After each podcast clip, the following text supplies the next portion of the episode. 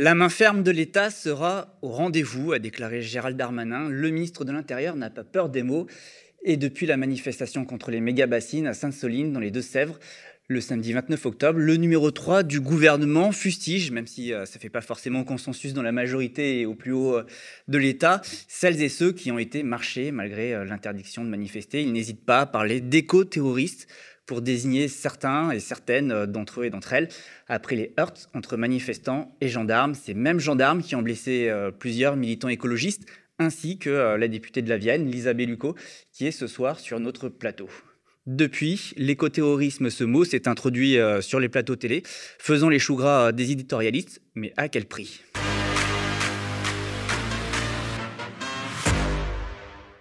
Alors, aux médias, euh, on a voulu prendre un petit peu de recul pour analyser euh, cette nouvelle séquence politique.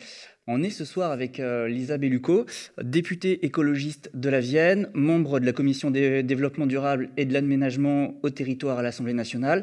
Et vous avez été euh, brutalisée par la gendarmerie lors de la manifestation contre les méga-bassines. On reviendra sur ce qui vous est arrivé. Bonsoir. Bonsoir. En face, Alexis Baudelin, euh, bonsoir également. Bonsoir. Vous êtes avocat, vous défendez plusieurs personnes qui, qui sont poursuivies aujourd'hui suite à la manifestation. Il y en a cinq, il me semble. Cinq au total les fameux éco-terroristes. Euh, et justement, euh, vous allez nous expliquer euh, ce qui pose problème avec cette désignation, notamment celle d'éco-terroristes. Je le précise, on a aussi invité plusieurs représentants du parti Renaissance. Nous voulions à la base ce soir un débat pour comprendre cette actualité, mais les différents députés, les porte-paroles du parti Renaissance n'ont pas répondu à nos sollicitations. Il y a seulement Olivier Véran, porte-parole du gouvernement, qui nous a répondu que son agenda ne lui permettait pas d'être présent ce soir. Alors, Lisa euh, Bellucco, euh, je le disais, donc vous êtes euh, députée Europe Écologie Les Verts. Cette manifestation de samedi 29 octobre vous a beaucoup marqué pour de mauvaises raisons, malheureusement. J'aimerais qu'on revienne sur ce qui s'est passé avant d'aller dans le fond. Je vous propose d'abord qu'on regarde des images. Elles sont de BFM TV.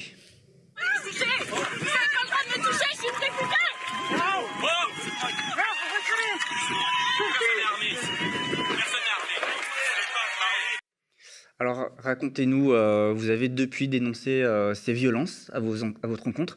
Euh, vous avez fait constater par un médecin les coups que vous avez reçus et vous avez pris un avocat qui travaille sur une procédure. Une plainte elle est déposée sur quel motif? J'ai déposé une plainte contre X parce que je n'ai pas pu constater malheureusement le, ou heureusement, j'en sais rien, la, personne qui m'a frappé à coup de hmm. matraque. Vous n'avez pas le matricule. J'ai pas vu le matricule et puis dans cette situation, on n'y pense pas forcément.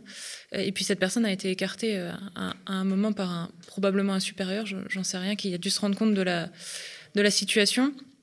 Et donc j'ai porté plainte pour, euh, pour violence à, mon encontre et violence injustifiée, puisque j'ai été bousculée, mais j'ai vraiment été matraquée dans les jambes. Hmm. évidemment, les images ne montrent pas ça, puisque ce sont les images fournies directement par les gendarmes. Donc on se doute bien qu'on ne voit pas les coups de matraque euh, sur ces images. Et c'est un petit peu ce qui a dû. Enfin, c'est ce qui devait servir à me décrédibiliser, je suppose, en, montrant que, euh, selon les gendarmes, selon le point de vue des gendarmes, je n'avais pas reçu de coups. C'est-à-dire qu'il y a une communication un peu orchestrée euh, de la part de la bah, préfecture? C'est vraiment la sensation que ça donne quand on est, quand on est dedans. Enfin, J'imaginais que ça pouvait exister de l'extérieur, et là, je me suis sentie, il y a une grosse machine médiatique qui s'est mise en marche pour me décrédibiliser. Mmh.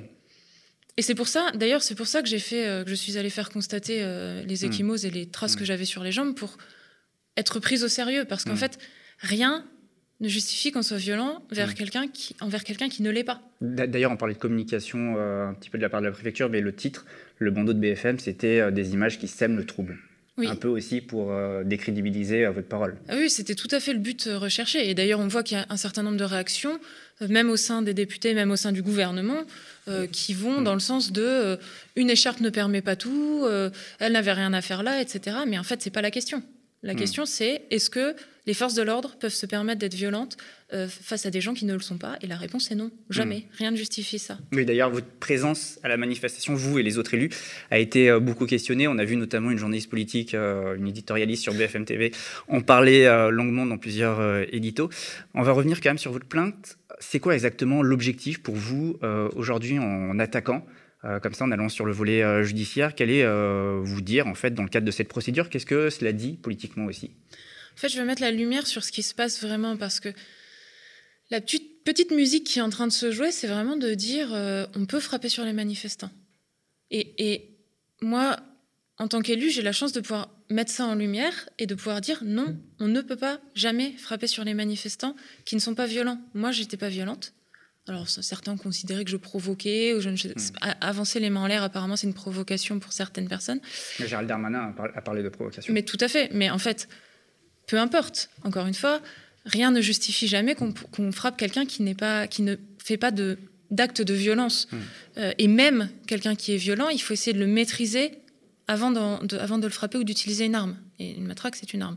Donc, j'ai euh, la chance de pouvoir utiliser mon statut pour mettre ça en lumière, pour mettre en lumière ces violences policières qui posent des vraies questions dans le maintien de l'ordre en France. Et donc c'est un peu, c'est mon but. Mon but c'est pas de me plaindre et de dire euh, attention j'ai été frappé. Le but c'est de c'est de faire la lumière sur euh, sur ces violences policières qui sont récurrentes en manifestation et qui font poser d'ailleurs de, vraies, de nombreuses questions aux, aux organisations internationales qui qui observent la France et qui disent qu'il y a un problème. Amnesty International dit qu'il y a un problème et d'autres disent qu'il y a un problème dans notre doctrine de maintien de l'ordre française.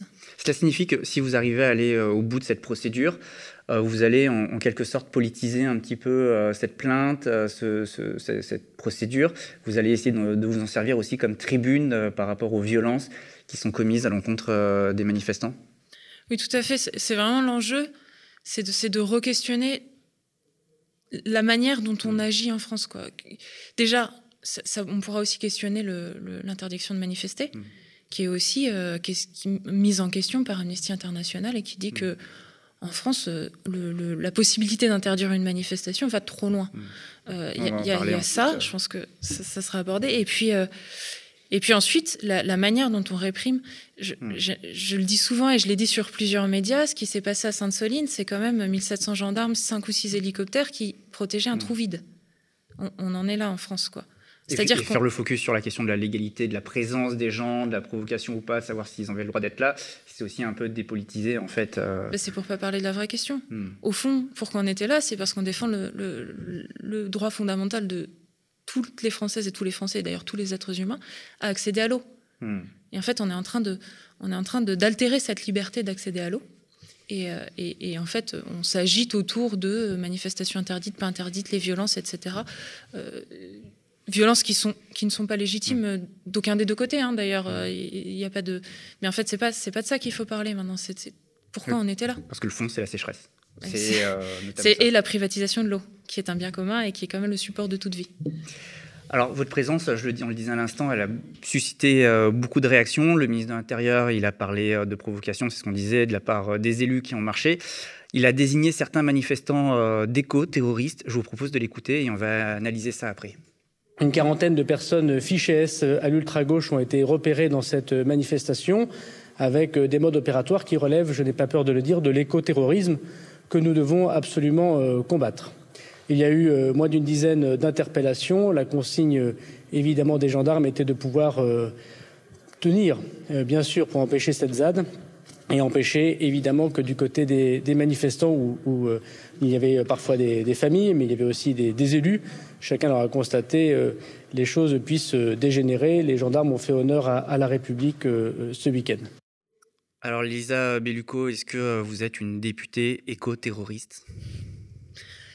D'après euh, Gérald Darmanin, il semblerait que oui. Alors, on entend qu'il parle quand même d'une minorité. Enfin, il essaye de hmm. circonscrire son propos, mais son propos, il est inadmissible quoi qu'il arrive. On ne peut pas comparer des gens qui défendent euh, le, droit d'accéder à l'eau avec des gens qui ont pour but de, semer la terreur. En fait, c'est ça, hein, le terrorisme, c'est semer la terreur. Hmm. Ou euh, régner par la terreur. Enfin, enfin c'est complètement c'est hallucinant. Alors, heureusement, il est revenu dessus quand même hein, depuis. Hmm. Euh, et, heureusement. Et, c'était un peu. Ça a fait débat au sein de la majorité, bah y compris au sein du gouvernement. Je pense qu'il y a eu quelques. Ça a été un peu marrant parce qu'on a vu, euh, notamment, j'étais en débat euh, lundi matin avec la porte-parole du, groupe Renaissance hmm. sur BFM qui, défendait avec ses éléments de langage écoterrorisme. Et puis deux jours après, on a le ministre qui dit Bon, je suis peut-être allé un peu loin. Donc, heureusement, je constate qu'il y a quand même une un reste d'aile gauche, je suppose, qui, se dit que là, il est allé trop loin, parce que les, mots ont un, sens et les victimes du terrorisme doivent être un peu choquées de hmm. l'usage de, de ce terme. D'ailleurs, euh, vous le dites, le gouvernement, il, semble divisé. On va peut-être regarder d'ailleurs à ce niveau-là une, réaction qui a été faite euh, de la part euh, d'Olivier Véran, parce que je vais vous demander votre réaction ensuite, après l'avoir regardé, parce que le porte-parole du gouvernement, lui, il a pas, il a jamais, à aucun moment, il a repris les mots de Gérald Darmanin. je vous propose de le regarder. Olivier Véran, vous avez peur des mots, selon Gérald Darmanin? Philippe Corbet, est-ce que ça me choque? Est-ce que ça me choque? Qu'il y ait plus de 60 gendarmes. Non, mais c'est pas la question. Ça choque tout le monde. Vous savez, non, mais est-ce que c'est de l'écoterrorisme Je ne vous force pas dans vos, dans vos questions, vous ne me forcerez pas dans mes réponses. Le gouvernement s'est rendu compte, en fait, qu'il a dit une bêtise, quoi.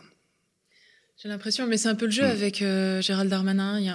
C'est le, bon et le mauvais. Euh, il y a toujours un pour hmm. lâcher la bombe et puis d'autres pour essayer de. Hmm. C'est une stratégie de communication. D'ailleurs, même Christophe Béchu, le ministre de la Transition écologique, il a dit sur euh, France Inter finalement que la mobilisation, euh, elle se comprend. Donc, il, hmm. recule, quoi, même, euh, même sur les motifs euh, de la manifestation. Bah, ça dépend, parce que Marc Fesneau, il est tout à fait à l'aise hmm. avec le terme d'éco-terroriste et il l'assume complètement. Et donc, le ministre de l'Agriculture, et lui, il n'a pas du tout reculé sur le sujet-là. Donc, effectivement, ce qui nous donne d'ailleurs un peu d'espoir, nous, les opposants aux, bassines, c'est de voir que tout le monde n'a pas l'air tout à fait d'accord sur le sujet dans ce gouvernement, et puis il y a peut-être une hmm. brèche à exploiter. Alexis Baudelin, alors vous justement, euh, vous défendez certains euh, de ces euh, fameux manifestants. Est-ce qu'on peut, avec votre regard d'avocat, parler d'éco-terrorisme? Qu'est-ce que cela signifie d'ailleurs l'éco-terrorisme? Bah, déjà bon, ce, ce week-end, enfin ce week-end à Sainte-Soline euh, on a vu effectivement, on a, pu témoigner de toutes les, de toutes les, outrances et tous les, tous les abus euh, de la part non seulement euh, d'une préfète qui avait donc publié plus, enfin, cinq, arrêtés d'interdiction. Enfin, la zone était complètement quadrillée, plus de 1700 gendarmes, 6 à 7 hélicoptères de gendarmerie. Et donc, à la suite de ça, un, ministre qui se permet ce genre d'outrance, c'est complètement, complètement indigne. Et surtout, que les mots ont un sens. Et là, la façon dont ils étaient employés, il n'y avait plus, il n'y avait plus aucun et d'un point de vue juridique, effectivement, enfin, il n'y a rien. Alors, hmm. il n'y a rien qui se, qui se rapproche de, qui se voilà, qui se réfère de près ou de loin à ce que pourrait être l'écoterrorisme. D'autant plus que celui-ci n'est pas, n'est pas l'écoterrorisme en lui-même n'est pas défini, ou du hmm. moins dans le sens que voudrait donner le gouvernement, n'est pas défini dans, dans, dans, dans, le code pénal. Dans le code pénal, l'écoterrorisme n'existe pas dans le code pénal français. Non, n'existe pas dans le dans le code pénal français. Il y a certes une définition euh, du terrorisme qui est effectivement, euh, euh, comme l'a dit Madame la députée, hmm. cette, cette définition en fait d'une entreprise individuelle ou collective visant à troubler gravement euh, mm. l'ordre public par des formes d'intimidation ou de terreur. Hmm. Euh, il y a, l'idée de terreur. Voilà, c'est la terreur. C'est la terreur. là, on n'est pas là-dedans. Et c'est l'unique objectif de ce groupement, c'est justement de créer la terreur. Là, on n'est pas dans un groupement qui, vise à créer la terreur. On est dans, une situation où il y a des manifestants, donc plus de 7000 manifestants, qui revendiquent légitimement euh, la défense d'un bien commun qui est, qui est l'eau, qui se bat pour le vivant. Hmm. Euh, ce n'est pas l'objectif, n'est pas de terroriser la population. Si, si pour moi il y avait une terreur, une terreur ce, week-end-là, c'était plutôt du côté de, de l'État et des moyens qui étaient mis en œuvre justement pour dissuader, les, intimider les, les, manifestants en les empêchant de venir manifester par ces arrêtés d'interdiction et ensuite par, par la puissance répressive qui a été mise en œuvre, euh, que ce soit l'utilisation d'armes de guerre, de, grenades explosives, de LBD, euh, des personnes ont été blessées euh, à la hmm. suite de ça, et aussi l'interpellation de, de, manifestants, en l'occurrence les personnes qui ont été renvoyées en procès et que, que je défends avec ma, avec ma consoeur. Voilà, cette, cette répression. Hospitalisé, oui, Audouin a été hospitalisé, effectivement. Et donc, cette, cette répression contre des personnes qui, euh, comme ça a été dit, manifestaient euh, contre un, cratère, un, hmm. terrain vague, quoi. Un terrain vague. Donc, on était en train de protéger un, terrain vague et on accuse ces personnes d'être des, voilà, des éco-terroristes. Donc, la, bombe était lâchée. Moi, je pense effectivement qu'il y a. Euh, enfin, le, terrorisme, là, vient de, des éléments de, hmm. langage de, l'État. Mais du coup, vous m'avez répondu sur le terrorisme, et je vous repose ma question sur l'éco-terrorisme. Sur, Qu'est-ce que ça signifie? Je crois qu'elle vient des US, des, États-Unis. Oui, bah alors même là-bas aussi, elle fait débat. Tout à fait. Bon, on, sent, on, sent, bien, on sent bien là où euh, le hmm. gouvernement est, euh, Monsieur Darmanin veulent en venir. mais, mais, si on va sur le site d'Europol ou d'Interpol, il y a une page. Il y a, bah, c'est cette, effectivement c'est cette idée de, de, de cette idée peut-être d'intimider ou de, provoquer la terreur dans, selon un objectif, enfin qui serait un objectif écologique peut-être. Mais c'est-à-dire bon, j'ai pas j'ai pas cette définition là dans, dans, le droit français. Et mm. la, seule la seule définition qu'on pourrait avoir à la rigueur de quelque chose qui pourrait s'apparenter à de l'écoterrorisme, c'est plutôt quand euh, des personnes euh, utilisent des moyens visant, euh, des substances ou des moyens visant à, polluer les sols, polluer, polluer l'eau, polluer mm. l'air, en vue justement d'instiller mm. cette, cette intimidation ou cette terreur. Donc, si on suit cette définition-là qui existe dans le droit français, je pense que les écoterroristes ne sont pas du côté de ceux qui manifestent, mais plutôt de ceux qui polluent. Est-ce que vous êtes d'accord, euh, Lisa euh, Est-ce que vous êtes euh, vous aussi sur cette position Est-ce que les éco-terroristes sont les, les grands pollueurs, ceux qui forent par exemple des puits de pétrole en Afrique ou les gouvernements aussi peut-être qui sont inactifs devant la crise climatique et, écologique, ou peut-être même les policiers qui frappent les manifestants. Je, n'irai pas jusqu'à accuser les gouvernements, quels qu'ils soient, euh, et, puis les forces de l'ordre qui obéissent, hein, euh, qui, obéissent à des ordres, hein, qui ne sont pas euh, autonomes mm. dans un État, et, heureusement, de, terrorisme. Par contre, oui, les grandes entreprises qui se sont, qui se sont échappées de tout contrôle et qui sont plus fortes que des États comme des, des Total ou des, choses qui, sont devenues vraiment incontrôlables et qui polluent, qui, polluent plus que, que la plupart des États d'ailleurs je pense qu'on peut dire que ce sont eux les, les écoterroristes. Et, hmm. ils savent, parce qu'ils savent qu'ils tuent des gens en faisant ça. Ils savent qu'ils sont à l'origine de maladies et, de morts de, centaines de millions de personnes. Hmm. Donc, moi, je pense que pour eux, le, terme est, est, légitime. Mais, mais, quand même, le, gouvernement, il communique beaucoup, euh, notamment sur la présence de personnes euh, fichées S. Euh, il y a 26 000 fichiers S en France. Il y en aurait eu plusieurs dizaines qui étaient présents à Sainte-Soline. Euh, je ne sais pas, Alexis Baudin, je vous pose la question. Ça, ça, euh, fait encore partie de la communication euh, du gouvernement visant à effrayer à, ce côté-là. On ne doit pas s'inquiéter de la présence de fichiers bah, parmi bah, les si, on, si on, doit s'inquiéter, dans ce cas-là, pourquoi n'ont-ils pas été arrêtés? Quel était, enfin, hmm. s'il y a quelque chose à leur reprocher, pourquoi n'ont-ils pas été arrêtés sur, sur le moment? Donc le gouvernement fait de cette communication-là, enfin, comment dire, ils, mettent en, ils mettent en avant ça. je vois qu'il n'y a pas eu vraiment de, de, de, conséquences par la suite. Rappelez ce que c'est qu'un fichier, c'est pas un bah, délit d'être fiché. Oui, bah alors c'est pas pas une c'est pas une personne à qui on reprocherait une infraction ou quoi que ce soit. C'est une personne qui est, surveillée parce qu'elle pourrait éventuellement avoir des, des, opinions qui ne seraient pas très favorables à, aux institutions en place. Ça pourrait être ça pourrait être enfin pour différentes cas de figure. On connaît le, cas du fichier S effectivement qui est euh, qui est fiché pour cause de radicalisation euh, on va dire euh, religieuse qui verserait dans le djihadisme ce, ce genre de choses. Mais on sait qu'aussi enfin les, fichiers S c'est ça comprend bon nombre de personnes et des personnes qui n'ont rien à voir avec ce, ce, type d'idéologie qui sont juste dans une une position de, bah, justement d'opposition euh, au pouvoir en place, d'opposition par exemple au capitalisme, d'opposition à, l'ordre tel qu'il est établi. Et euh, dès lors qu'ils contesteraient ça, il faudrait les surveiller parce que ça, constitue justement une menace pour, cet État-là.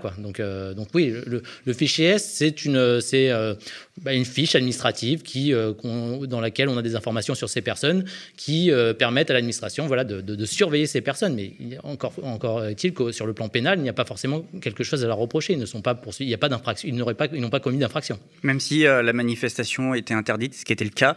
Euh, bon, ensuite, on peut euh, peut-être revenir sur le fait que manifester est un droit constitutionnel. Est-ce qu'on peut interdire une manifestation d'écolo? On peut, on, peut tout à fait, on peut tout à fait interdire une manifestation dès lors qu'elle crée un, un, trouble à l'ordre public. Ça, c'est pareil, c'est dans, dans, la loi. ensuite, quand une manifestation est interdite, des personnes qui participent à cette manifestation commettent ce qui s'appelle une contravention. Cette contravention, c'est euh, donc pour ce, par ce fait de participer, c'est 135 euros d'amende, c'est tout. Une contravention, ça ne justifie pas que des personnes se fassent violenter par les gendarmeries, euh, se prennent des grenades, euh, des grenades dans la figure ou des LBD. ça ne justifie pas des interpellations, ça ne justifie pas des placements en garde à vue, ça ne justifie pas d'être envoyé en procès et en comparution immédiate pour ça. C'est une contravention. Hmm. Donc, de ce point de vue-là, quand bien même une manifestation est interdite, et ça, même la Cour européenne des droits de l'homme le reconnaît, les personnes ont toujours cette liberté de manifester. D'ailleurs, vous, vous y étiez en tant qu'élu, euh, et justement, euh, vous, vous, étiez là face à des policiers qui refusaient de vous laisser passer, mais c'était sous ce motif-là quand même. Euh, vous étiez présente dans une manifestation interdite. C'est un peu la question que tous les éditorialistes sur les plateaux se posaient, quoi. Et peut-être que vous pouvez y répondre aussi, mais surtout, dans une, on est dans une manifestation où, selon le ministère de l'Intérieur, il y a eu une soixantaine de gendarmes qui ont été blessés, dont 22 sérieusement, selon les chiffres qui ont été donnés par le gouvernement. Et c'est regrettable. Et, on ne peut pas justifier qu'il y ait des violences envers quiconque, encore une mm. fois, hein, que ce soit envers les manifestants ou envers les, gendarmes. Euh, j'aimerais questionner ce chiffre parce qu'on n'a pas eu beaucoup de, on n'a pas eu beaucoup d'informations sur les, gendarmes blessés. Et les derniers chiffres que j'ai lus, c'était donc ceux que vous avez donnés avec une hospitalisation, mm. euh, avec une, mâchoire abîmée ou fracturée, ce qui est grave. Et donc, euh, il ne s'agit pas de remettre ça en question. Mais on connaît les méthodes. On connaît les méthodes depuis des années de gonfler les chiffres des blessés chez les gendarmes, y compris des gendarmes qui se sont parfois blessés en manipulant eux-mêmes leurs armes. Oui, il y a un communiqué de la CGT d'ailleurs euh, qui, relevait qu'un certain nombre de blessés du côté de la police auraient été en fait euh, du fait de euh, la police elle-même. Bah, ça arrive très souvent en fait. Il y, a ça, et puis là, je sais qu'effectivement, il peut y avoir des personnes qui se recensent en tant que. Enfin, des gendarmes ou des policiers qui peuvent se recenser en tant que blessés juste pour un traumatisme sonore. Donc, euh, leur propre grenade qui aurait pu leur exploser trop près de, l'oreille, euh, voilà, ils, ils, déclarent un traumatisme mm. sonore, ils sont considérés comme blessés. C'est un grand classique. Et moi, je ne suis pas comptabilisée dans les blessés manifestants, par exemple, parce que j'ai parce que des, des aux jambes. Mais chez, mm. dans le comptage des blessés du côté des forces de l'ordre, il y a ce type de blessure. Alors, l'idée c'est que enfin on nage dans un grand flou parce qu'il n'y a pas du tout de transparence sur euh, sur les sur les blessures. C'est juste pour dire regardez euh, les, manifestants étaient dangereux puisqu'il y a des gendarmes blessés. On ne sait pas comment euh, on ne sait pas à quelle hauteur et on ne sait pas de quoi ils ont été blessés. Donc encore une fois ce sont des chiffres à manipuler avec précaution. Néanmoins ça justifie pas encore une fois les, violences hein. moi je j'ai pas de problème avec ça. Les violences elles sont justifiées ni d'un côté ni de l'autre. Ce qu'on voit aussi je voulais revenir sur la question du des, fichiers S et puis de il y a, une surveillance grandissante et une répression grandissante envers les mouvements écologistes euh, avec probablement la crainte euh, que ce, soit des mouvements qui, sortent un peu du système ou qui hmm. effectivement mettent en question l'ordre établi, le système établi. C'est-à-dire que l'objectif, c'est de le criminaliser, ce mouvement? Ben, On l'a bien vu, euh, ça, a été flagrant quand, à la COP 21 en 2015, quand, à, Paris. La, à Paris, la COP à Paris, où il y a eu des, des, perquisitions administratives, des, enfin, tout assignations à résidence des assignations à résidence, des choses sans, sans même passer par, euh, par un juge, ou des choses qui n'étaient pas possibles avant, qui avaient été mhm. permis par euh, l'état d'urgence. C'est à ça que servent aussi les fichiers. C'est à ça que, oui, on, peut, on peut, intervenir euh, beaucoup plus mhm. vite et puis, et puis se permettre des choses. Mais on, on voit qu'on a une, encore une fois, une, une des méthodes pour, pour suivre ou surveiller les gens qui, hmm. qui, qui dépassent un petit peu et qui qui rendent un peu flou les frontières entre euh, l'exécutif, euh, le législatif, le judiciaire. Euh, on, voit qu'il y a des, des, croisements qui sont permis avec l'exécutif qui décide une, une, une, perquisition sans passer par le juge ou des, ou des assignations à résidence qui ne sont pas passées par le... Mmh. Et c'est dangereux en fait. C'est dangereux et, et, ça ne se justifie jamais, je crois. En fait, il faut, il faut qu'on se pose à un moment la question de de qu'est-ce qui est important pour nous dans notre société pour vivre dans une démocratie? Et, en fait, il, y a un moment, il va falloir qu'on pose les lignes rouges. Et en fait, euh, avoir recours au juge, c'est une ligne rouge. Il faut toujours avoir recours mmh. au juge quand on, quand on recourt à des mesures de privation de liberté. Euh, il faut avoir recours au juge quand on, on recourt à des mesures qui euh, attendent, à la vie privée. Donc tout ça, il, faut le mettre sur la table et puis il faut le questionner. C'est, le, le, fait d'être écologiste et contre euh, le système tel qu'il est euh, ne justifie pas du hmm. tout tout ça. Oui, parce que si je vais au bout de cette logique, enfin en tout cas au bout de la logique euh, de Gérald Darmanin, on pourrait, par exemple, ensuite qualifier les zadistes d'éco-terroristes, c'est-à-dire y compris euh, ceux qui ont obtenu des victoires, euh, on s'en souvient, euh, plutôt récentes, qui s'opposaient à des projets qui, ont, été reconnus, y compris par Emmanuel Macron, on pense à Notre-Dame-des-Landes, qui ont été reconnus aujourd'hui comme néfastes, ou même à Sivins, sous le gouvernement à l'époque, sous le quinquennat de François Hollande. ces gens-là, en fait, qui se sont battus pour une cause et qui ont eu gain de cause, aujourd'hui pourraient être qualifiés d'éco-terroristes. C'est un peu l'idée, je crois. Et d'ailleurs, il, y a une, il s'est passé quelque chose de très intéressant à la Clusa, avec la retenue euh, d'eau qui, qui, était mhm. prévue pour faire de la neige artificielle pour la station de ski. Le, le, le, juge a, a reculé, euh, enfin, il y a eu un, moratoire et pour prendre le temps de faire mhm. plus d'études. Mais ce qui est intéressant, c'est que dans le jugement, euh, le juge donne raison euh, non pas à l'État, mais aux zadistes, aux, enfin aux militants qui étaient hmm. là, en disant ce sont eux qui ont protégé les, intérêts de la nature, entre guillemets, et pas hmm. l'État. C'est-à-dire que c'est en fait c'est la lutte qui fait évoluer, y compris euh, le droit. Oui, bien sûr. Et c'est bon. Je, vois où on va en venir effectivement sur cette question de savoir entre ce qui est, euh, ce qui pourrait paraître légal aujourd'hui et euh, ce qui n'est pas forcément, enfin ce qui n'est pas forcément légitime. Et donc l'affrontement entre entre la légalité et la, légitimité. Tout à fait. Et euh, là, on a on a des cas de figure comme ça et puis depuis des années. C'est pas nouveau. Hein. bon, on a on a cette rhétorique d'accuser ses opposants d'être dans, dans, une forme de dans une forme de terrorisme. En fait, on a un État effectivement qui défend un, certain ordre, des, opposants politiques qui, en, euh, cherchent euh, à amener une autre vision de société. Et euh, et donc, euh, dans, tout ça, on a souvent cette rhétorique qui est l'opposition. Oui, mais votre manifestation euh, est interdite, n'est pas légale. Ce projet, euh, ce projet a été validé, il est légal. Et vous, ce que voilà, ce que vous nous opposez, c'est, c'est, ce sont des, des modes d'action illégaux. Ce sont, c'est de la désobéissance civile. C'est, ça peut être voilà, toute forme. et donc, la, question est de dire voilà, vous n'êtes pas dans la légalité. Vous, nous, nous sommes dans la légalité.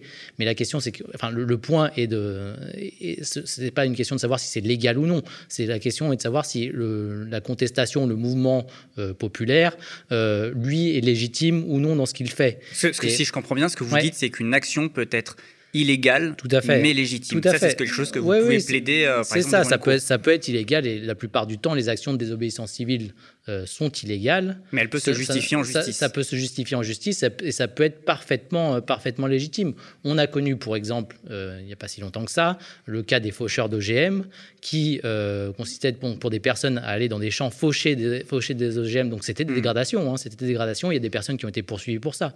Mais mine de rien, cette action, parce qu'elle était légitime, parce que c'était une vision de la société, on ne voulait pas dans notre alimentation d'OGM, on ne voulait pas ça, de ça dans notre environnement. Des gens se sont battus pour ça contre la loi et euh, ont eu au final gain de cause. Aujourd'hui, il est interdit de cultiver des OGM hmm. en France. Donc, ce qui était légitime est devenu d'une certaine manière légal. Si on remonte à l'argument, pour moi, l'argument de la légalité est souvent un très mauvais argument. Euh, hmm. Si on remonte à il y a plus longtemps euh, que ça, l'esclavage était légal, le travail des enfants était légal, le, le colonialisme était légal, même le racisme était légal à une certaine, à une certaine époque.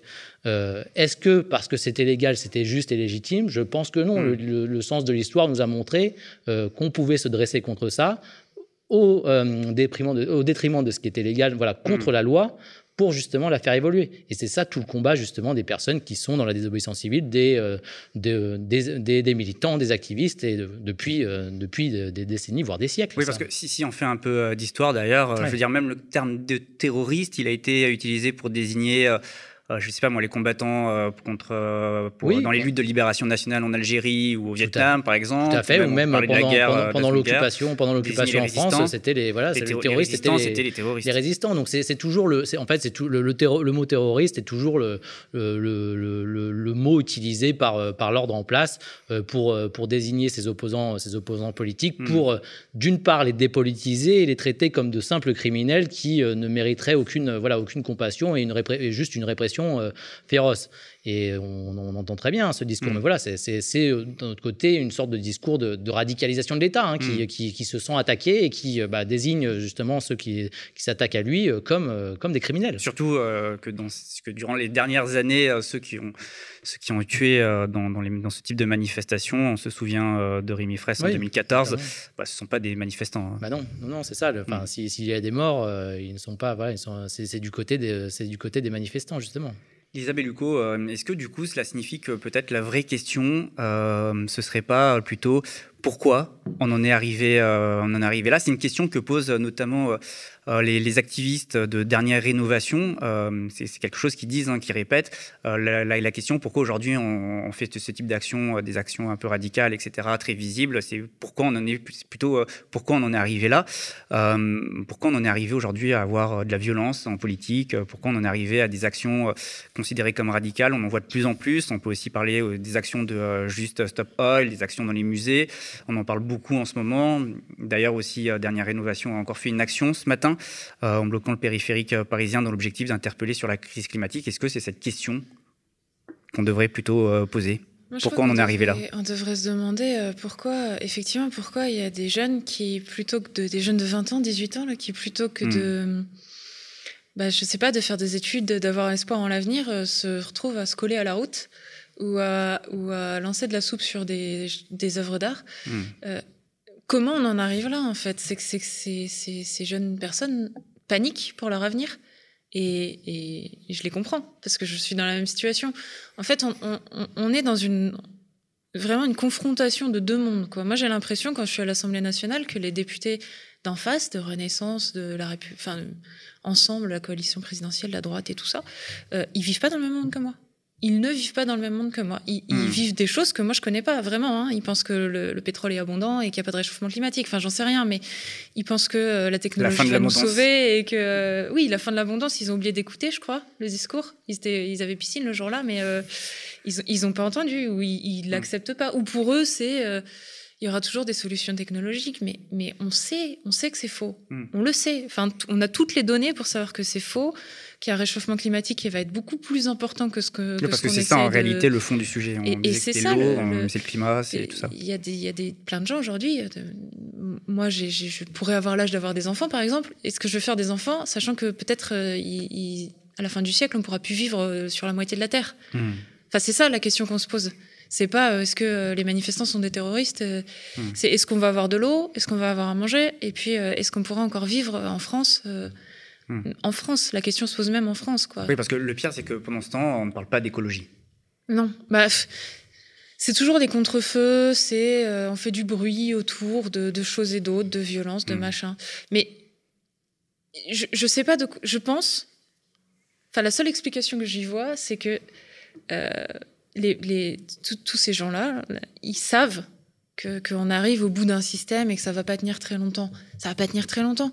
On est en France, on va couper l'électricité peut-être cet hiver. Enfin, on en est là quand même, donc c'est quand même qu'il y a des problèmes. Et là, on les voit, on les voit, on les, on les touche du doigt les problèmes. Peut-être que là, là, où ils ont déjà fait des méga bassines, par exemple, pour revenir sur le sujet, il y en a une à Mosée-sur-le-Mignon qui est aussi dans les Deux-Sèvres. Euh, ils sont censés pouvoir la remplir depuis le 1er novembre. Sauf qu'il y a encore des, arrêtés, des arrêtés de restriction parce qu'on est encore en sécheresse euh, chez, chez moi dans le Poitou. Hmm. Euh, dans, dans, dans, la Vienne et dans les Deux-Sèvres. on a tendance à l'oublier, mais il y a des départements où c'est encore très critique. Oui, oui, il y a encore des, des, des, des restrictions. On n'a pas le droit, on n'a pas le droit de, de, de, de, faire un certain nombre d'usages de l'eau. C'est difficile hein, pour les agriculteurs. Oui, mais il faudrait peut-être qu'ils pensent à changer leurs pratiques plutôt que d'essayer. Là, ils sont dans un truc. Non, on fait comme s'il n'y avait pas de sécheresse et puis on va essayer de prendre l'eau quand il y en a, mais il n'y en a plus en fait. Parce qu'il faut préciser, elle pompe dans les nappes euh, phréatiques. Oui, pour remplir les bassines, on pompe dans mm. les nappes phréatiques en se disant. Euh, c'est euh, le règne du bon sens. Hein. Donc, il y a beaucoup d'eau en hiver, donc on va pomper dans les nappes phréatiques en hiver, et puis comme ça, on remplit des piscines qu'on utilise, dont mm. on utilisera l'eau en été quand, y a, quand on n'a plus d'eau. Sauf que c'est pas vrai, ça se passe pas comme ça. Et là, par exemple, on n'a pas d'eau dans les nappes phréatiques. Donc là, aujourd'hui, on peut pas remplir les bassines qu'on a construites, mm. les, les méga bassines qu'on a construites.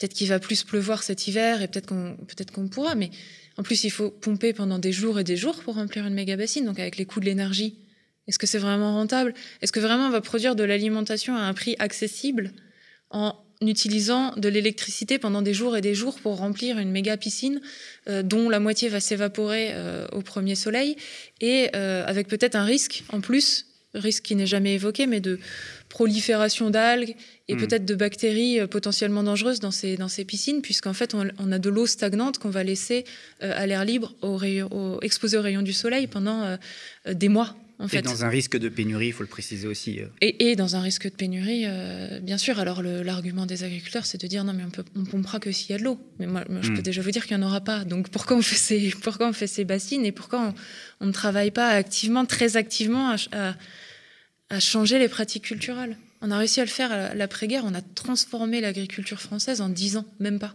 Hmm. Mais transformé. Enfin, on est passé de la petite agriculture vivrière avec des petites parcelles à une agriculture productiviste en mettant le paquet, en remembrement, tout ça. pourquoi on ne pourrait pas faire un petit peu.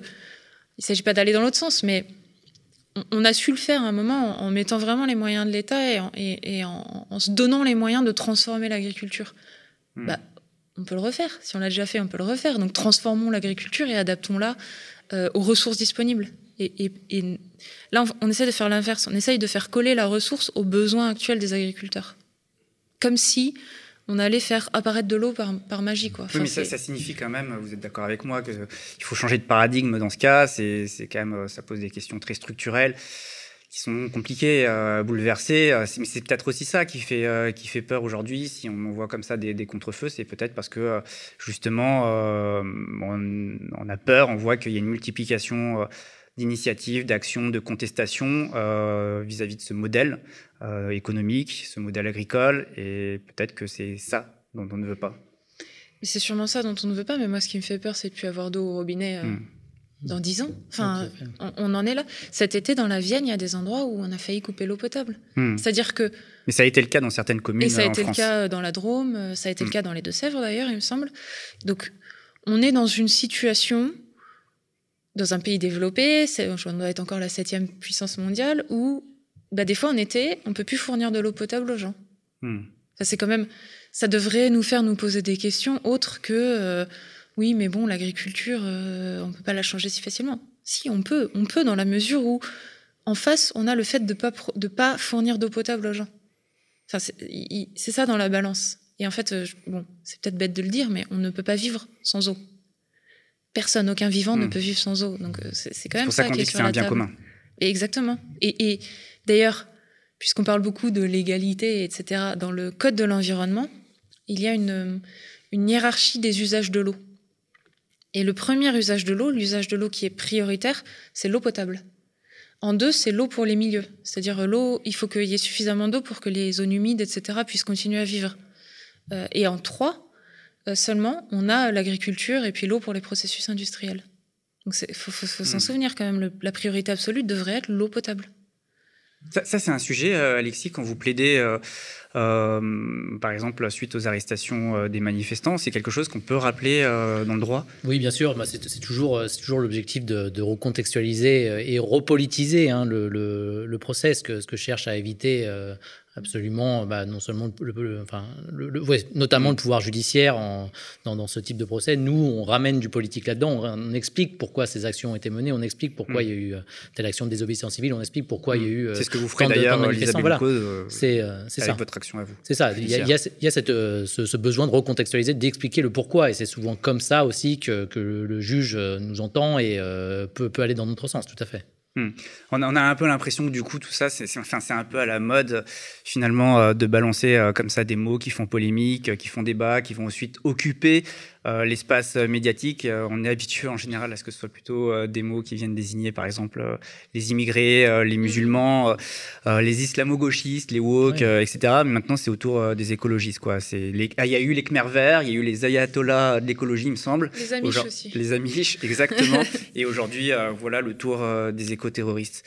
Mais en fait, tout ce que ça produit, ça, et, et moi j'en veux beaucoup à M. Darmanin pour ça, c'est que c'est la porte ouverte au RN, tout ça en fait. Hmm. Moi, je me suis retrouvée lundi matin sur un plateau avec la porte-parole de Renaissance et puis euh, un député RN, euh, très connu maintenant puisque c'était Grégoire de Fournas, mais à l'époque, il n'était pas très connu lundi matin, qui avait le même discours hmm. en disant les, les, euh, les écologistes sont des écoterroristes. Alors, je ne fais pas d'amalgame. Hein. Renaissance, c'est pas le RN. Hmm. Mais en fait, en, en utilisant des termes comme ceci, ils ouvrent la porte, ils banalisent euh, des, choses que le RN dit depuis longtemps, en fait. Et c'est ça le, c'est ça le danger, en fait. Et ils, ils se rendent pas compte qu'ils sont coupables de la dédiabolisation, la banalisation de, sur, sur l'immigration, vous l'avez mm. dit.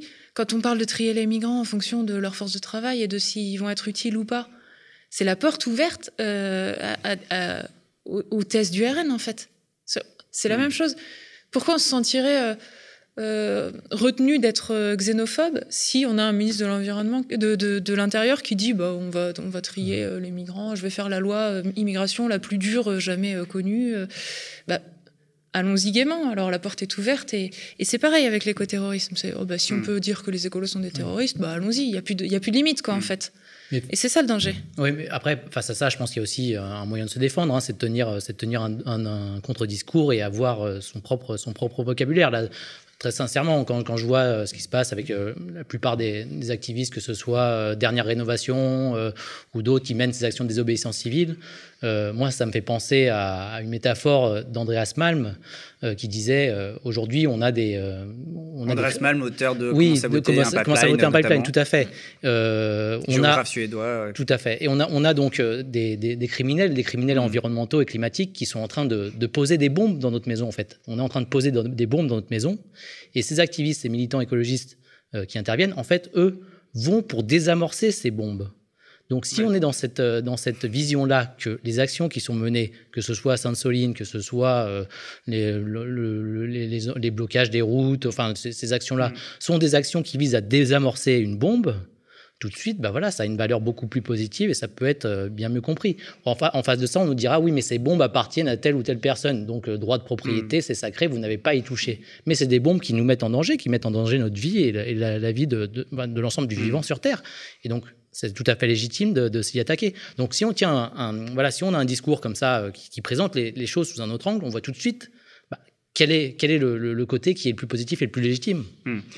Très court, un, dernier euh, petit mot. Euh, je profite que vous soyez sur le plateau pour vous poser une question sur l'actualité, parce qu'en ce moment, il y a la COP27 en Égypte. vous y attendez quelque chose après tout ce qu'on a dit aujourd'hui, ce soir, sur ce plateau? Emmanuel Macron, qui euh, pourtant euh, voilà, été champion de la biodiversité, est-ce que euh, vous pensez quand même encore quelque chose de son action sur l'écologie? Alors, je pense que les COP sont importantes et les négociations internationales sont importantes malgré tout, parce que ça permet aussi à, des, un certain nombre de pays qui sont en première ligne, on va dire, face au changement climatique, de pouvoir s'y exprimer et d'avoir une tribune mondiale. J'attends absolument rien de la France et de, et de, on va encore mettre deux semaines à fixer un hmm. objectif qu'on n'atteindra pas. pas à la hauteur aujourd'hui sur le bah climat. Moi, j'ai entendu Clément Beaune, je crois que c'était hier, qui dit on a fait quelque chose d'incroyable. Euh, c'est nous qui avons le plus progressé euh, hmm. pour le, le, changement climatique. On a fixé un objectif de neutralité carbone en 2050. Mais c'est bien de fixer des objectifs, mais à un moment, il faut se donner les moyens de les atteindre. C'est pas, c'est pas euh, la parole performative. Si on dit qu'on y arrive, il suffit pas de le dire pour y parvenir. Hmm. Je vous remercie euh, Lisa Bellouco, je vous remercie également euh, Alexis Baudelin, merci à tous les deux euh, d'être venus sur le plateau du Média. C'est la fin de cette interview, je vous rappelle que le Média ne vit que grâce à vos dons et à vos abonnements. nous avons besoin de récolter d'ici fin décembre donc d'ici en fait euh, la fin de l'année, 200 000 euros pour nous permettre de poursuivre cette émission. Sinon c'est simple en fait, euh, malheureusement en janvier on arrête et on ne sera plus debout pour continuer à suivre pour vous l'actualité et vous informer. En attendant, je vous dis à très vite. Bonne soirée.